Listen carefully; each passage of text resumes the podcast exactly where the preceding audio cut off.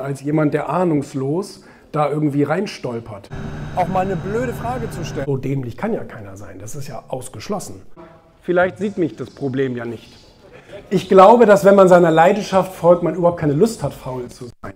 Also wenn man etwas wirklich liebt, dann will ich das ja machen. Alles andere wäre ja unlogisch. Okay. Was war Ihre größte Niederlage und wie sind Sie damit umgegangen?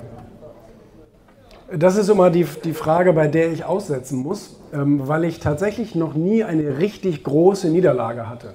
Weil ich, und das, und das liegt, und das, deswegen ist das ein gutes Argument für Erfolgsliteratur, für Lesen, für Weiterbildung in diesem Sektor, dadurch, dass ich so viele äh, äh, Probleme der großen Leute schon gelesen hatte, konnte ich auf meine eigenen, die so ähnlich waren, immer viel besser reagieren als jemand, der ahnungslos da irgendwie reinstolpert. Also das heißt, da hilft Wissen als solches natürlich schon. Das muss kein Schulwissen sein, aber Wissen, wie man auf Probleme reagieren kann, ähm, hilft natürlich. Und ich denke nicht nur, dass das Leben mehr Spaß macht, wenn man neugierig ist, sondern ich glaube auch, das ist der einzige Weg, den bisherigen Erfolg zu übertreffen.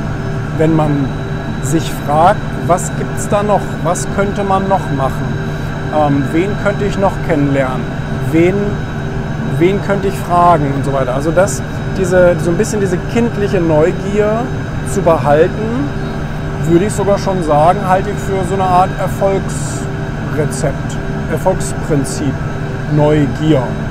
Ich glaube, ich habe das auch schon sehr oft gelesen in Büchern. Das ist ja sowieso das Witzige. Ne? Immer wenn man Bücher liest, werden die irgendwie so, so zu einem Teil von einem. Und dann endet man nachher wie Gutenberg und weiß gar nicht mehr so richtig, was sind meine Gedanken und was sind die Gedanken, die ich in einem Buch mal gelesen habe. Das ne? ist mir schon oft aufgefallen. Aber diese Neugier, sich, sich zu behalten oder wieder auch neu zu entwickeln und ähm, auch mal eine blöde Frage zu stellen. Einstein hat ja gesagt, ne, also die Leute haben Angst, blöde Fragen zu stellen und kommen im Leben deswegen nicht weiter. Und das ist wirklich eine sehr, sehr wichtige Eigenschaft dieses Fragen, ähm, Fragen stellen und neugierig sein nicht zu verlernen. Ja. Nein, das wundert mich nicht, dass die Politiker jetzt irgendwie da ihre, ihren Hals aus der Schlinge ziehen wollen bei diesem ganzen Impfdebakel und äh, Corona-Lockdown-Hinauszögerung äh, und so weiter. Das ist es nicht, was mich wundert. Mich wundert vielmehr die Tatsache, dass man bei allem überall mit Hypothesen gearbeitet hat und eventuell könnte es ganz gefährlich werden und deswegen müssen wir jetzt vorsichtshalber mal alles zumachen. Dann haben sie alles wieder aufgemacht und dann haben sie wieder alles zugemacht, weil man könnte ja eventuell davon ausgehen, dass wenn in einem Spielzeugladen irgendjemand jemanden trifft, die beide ihre Maske abnehmen, sich gegenseitig in die Fresse spucken, dann könnte auch eine Corona-Infektion dabei rauskommen. Ist klar, das wissen wir alle.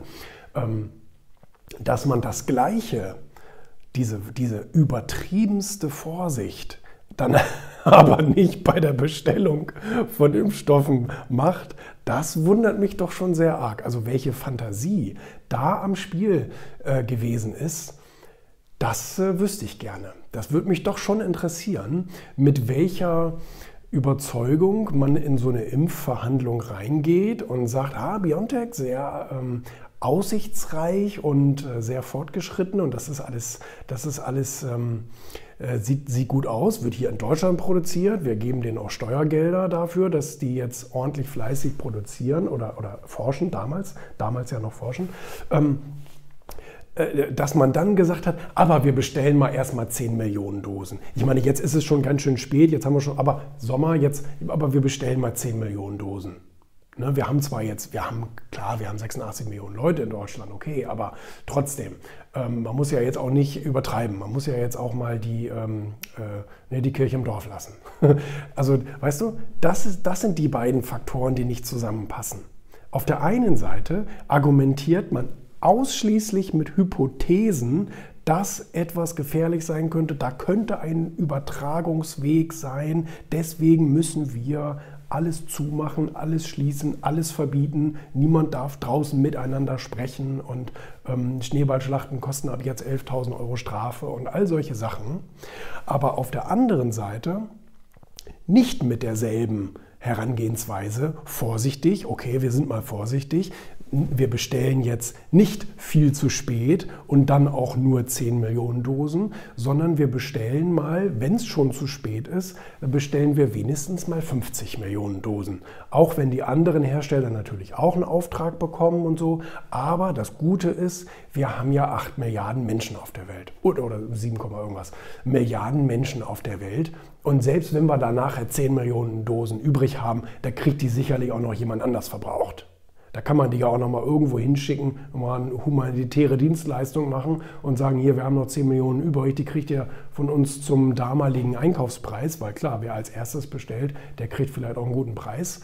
Ähm, oder wer sehr viel bestellt, innerhalb des, des EU-Kontingents ist dann ja auch klar, äh, dass da was übrig bleiben kann. Das kann man dann ja auch nochmal abgeben an jemanden, der vielleicht ne, nicht so gut gehaushaltet hat oder wie auch immer.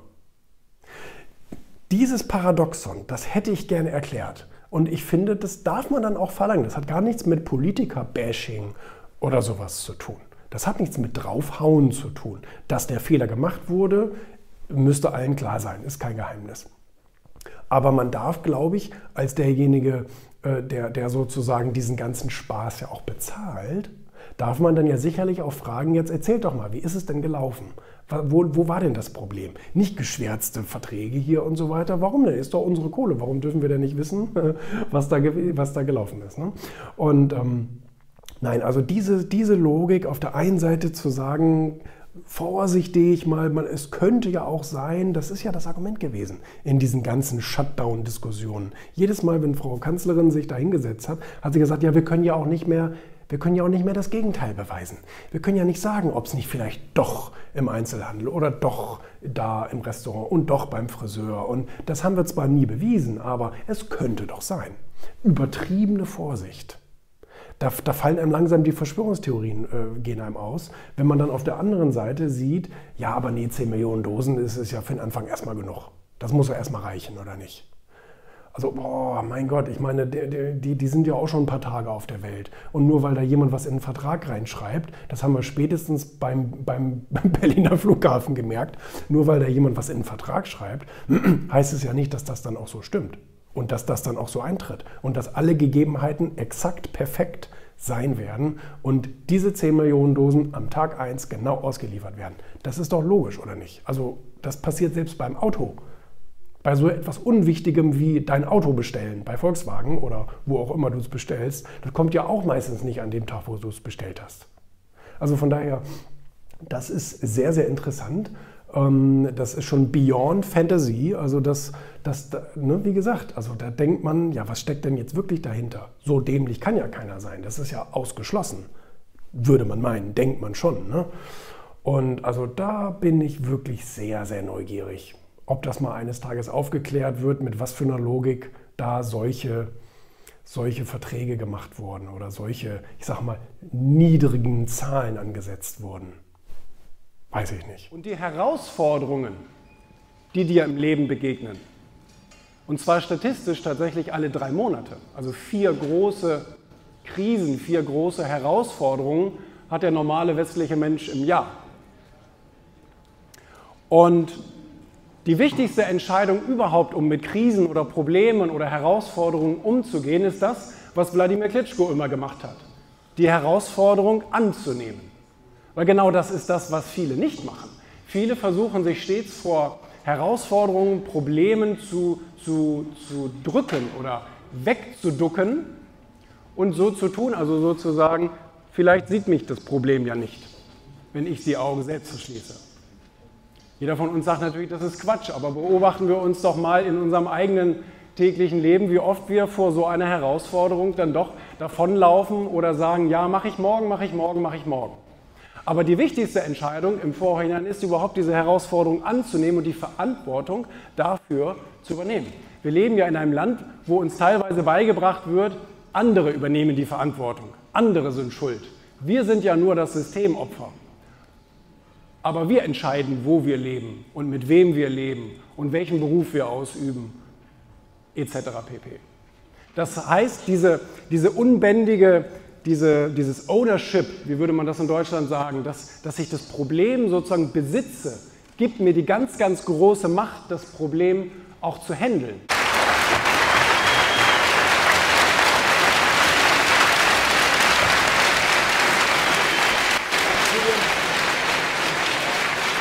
Braucht ihr was? Ja, gerne. Danke.